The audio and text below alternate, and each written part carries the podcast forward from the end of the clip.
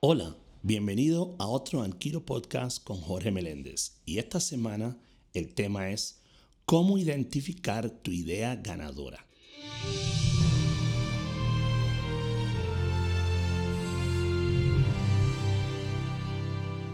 Todo el mundo tiene ideas. Ahora, el punto es el uso que le dan y la forma en que las nutren o expanden. Y aquí es importante que te pregunte, ¿qué relación tienes tú con tus ideas? Por lo general la gente hace una de tres cosas con sus ideas. Un gran número de personas las guarda o almacena con sus debidos juicios o evaluaciones, ante el temor de ser criticado, juzgado o señalado por los demás. La gran mayoría usa sus ideas para solucionar problemas del día a día, una especie de sobrevivencia creativa. Cómo pago el arriendo, cómo logro solucionar el problema del coche, cómo logro solucionar cosas con los niños. Entonces la creatividad está diseñada alrededor de una sobrevivencia. ¿Y cómo puedo vivir con una estabilidad dentro de esa sobrevivencia? Nada malo. Ahora, un pequeño grupo de personas usa su banco de ideas para alterar el rumbo de la vida, para impactar a mucha gente, para disrumpir el orden de cómo se hacían las cosas. Ustedes conocen muchos de los nombres, Gandhi, Jobs, Disney, King, Besos, etc.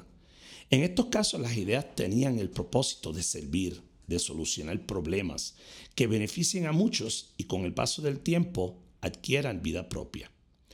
Recuerdo cuando tenía unos 22 años, yo trabajaba en una tienda de música que se llamaba Discomanía, en un centro comercial en Puerto Rico que se llama Plaza Las Américas. Y cada cierto tiempo iba a la tienda una persona llamada Rafa Moñiz, que con el paso de los años se ha convertido en un gran amigo, en ese momento él tenía una empresa que se llamaba Promotores y Deportes Latinos y él producía y presentaba espectáculos de música constantemente en Puerto Rico. Y él iba a la tienda ocasionalmente, por lo menos una o dos veces al mes, y cuando algunos de los eventos se vendían boletos en la tienda, eh, nos sentábamos a hablar, a platicar, y yo le daba muchas ideas. Y un buen día Rafa me dio una gran lección, me dijo, Jorge, tú tienes buenas ideas, y eso es muy bueno Ahora, el punto es convertir las ideas en un producto final. En ese momento escuché la primera parte de lo que me dijo, ya que en mi mente yo pensaba que el tener buenas ideas era símbolo de ser creativo, inteligente, útil y de valor para la gente. Ahora, con el paso de los años, he comprendido que la segunda parte de lo que Rafa me dijo es crítico y lo que hace toda la diferencia. Especialmente en los tiempos que vivimos, tener una idea es valioso, pero cómo darle vida y que impacte al mundo es la parte que separa a los grandes de los buenos. Las grandes ideas por lo general son respuesta a una de estas dos preguntas. ¿Cómo mi idea soluciona un problema? ¿O cómo mi estilo o forma de servir a otros puede marcar una diferencia en la manera en que se soluciona un problema? En mi caso, Anquiro responde más a la segunda, ya que es un servicio que se ofrece de una manera diferente. Ahora, ¿cómo puedes saber si tu idea es grande, si es valiosa, si es importante? Lo primero que quieres mirar es si tu idea responde a, una de las dos preguntas que te acabo de hacer. ¿Soluciona un problema? ¿O tu estilo o forma de servir a otros marca una diferencia en la manera en que se soluciona un problema? Si contestas una de esas dos preguntas, es un punto de partida. Ahora, te invito a que consideres seis puntos adicionales a las que quieres someterte a ti y a tu idea para no pensar que has encontrado un diamante cuando en realidad lo que tienes es un circonia. Porque diamante y circonia se parecen mucho. Tú puedes mirarlo a primera vista y parece un diamante. Pero cuando se mira a fondo se ve que la circonia parece un diamante, pero no tiene el valor de un diamante. Y hay muchas personas que tienen buenas ideas, pero no le dan, el, no las pulen lo suficiente, no las valoran lo suficiente, no le dan el tiempo adecuado para desarrollarla, para que puedan adquirir el valor que tiene un diamante. Y aquí te voy a dar seis puntos que te invito a que tomes en consideración para que esa idea realmente pueda adquirir el valor y la profundidad que se merece. Primero, una buena idea requiere entrar en un proceso de pensamiento profundo y crítico. Las buenas ideas por lo general no andan por la superficie, sino en lo profundo de nuestro ser.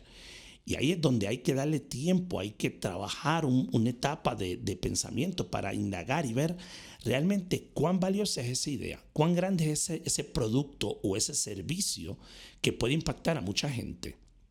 Y a veces tú puedes tener el talento o la habilidad para hacerlo, pero si no identificas cómo lo diriges, entonces se puede quedar en la superficie.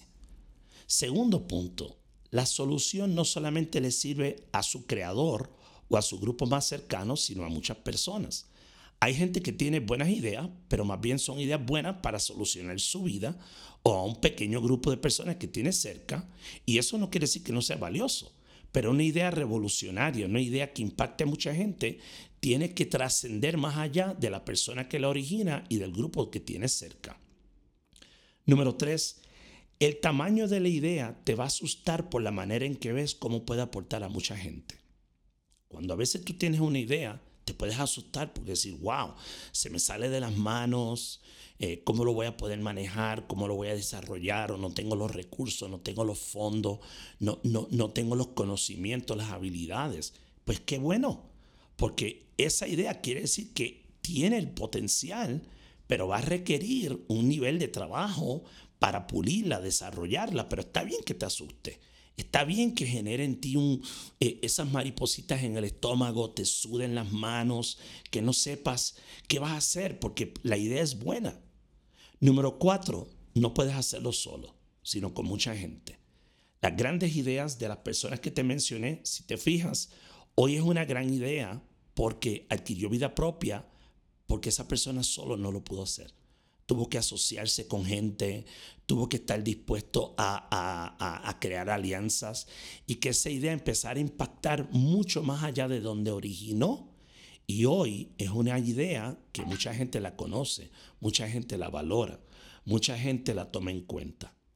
Número 5. Vas a requerir buscar un mentor, un coach o guía que te apoye a desarrollarla. No puedes ser un todólogo. Ese es uno de los problemas que a veces tenemos los seres humanos. Queremos ser todólogos por nuestros miedos, nuestra desconfianza, como el mundo ha cambiado, quién va y se roba la idea. En algún momento vas a tener que confiar en alguien, buscar una persona y eso puede conllevar tiempo, pero vas a tener que estar dispuesto a buscar un mentor, un coach o una guía, alguien que te apoye a desarrollarla. Y número seis, ser paciente. Las buenas ideas son como un bebé que requieren ser bien cuidadas primero en su proceso de gestación. Si todas las ideas fueran buenas y no requirieran desarrollo, trabajo, pues mira, el mundo estaría lleno de buenas ideas. Y mira, hay muchas buenas ideas, pero hay muchas más ideas que por falta de paciencia, por falta de desarrollo, por falta de realmente, eh, como se hace un diamante, llevarlas al punto de, que tengan que pasar por un proceso de presión, de pulir, eh, se quedan ahí y nunca muestran el potencial y el valor que tienen. Así que hoy es el tema de hoy es cómo tu idea la puedes convertir en un diamante y cómo yo puedo distinguir si mi idea tiene el valor. Pues tienes que primero valorarte tú y decirte, mira, mis ideas tienen valor. Dentro de mí vive una idea que puede impactar el mundo, puede impactar a muchas más personas de las que yo pienso. Entonces tienes que, para resumir, ¿qué relación tienes con tus ideas? ¿Qué haces con tus ideas? ¿Las guardas? ¿Sobrevives? ¿O estás dispuesto a tomar una de tus ideas y ver cómo puede impactar al mundo? Luego, la pregunta importante, ¿esa idea soluciona un problema que nadie ha solucionado en el mundo?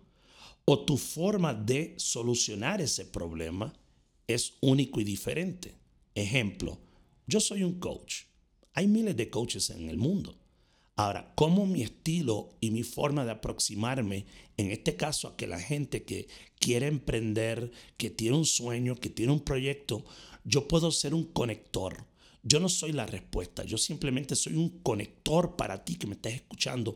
Tal vez tú mañana yo te puedo conectar con un libro, te puedo conectar con un portal, te puedo conectar con un recurso, te puedo conectar con algo, un taller que simplemente te va a seguir acercando en ese camino a tu sueño.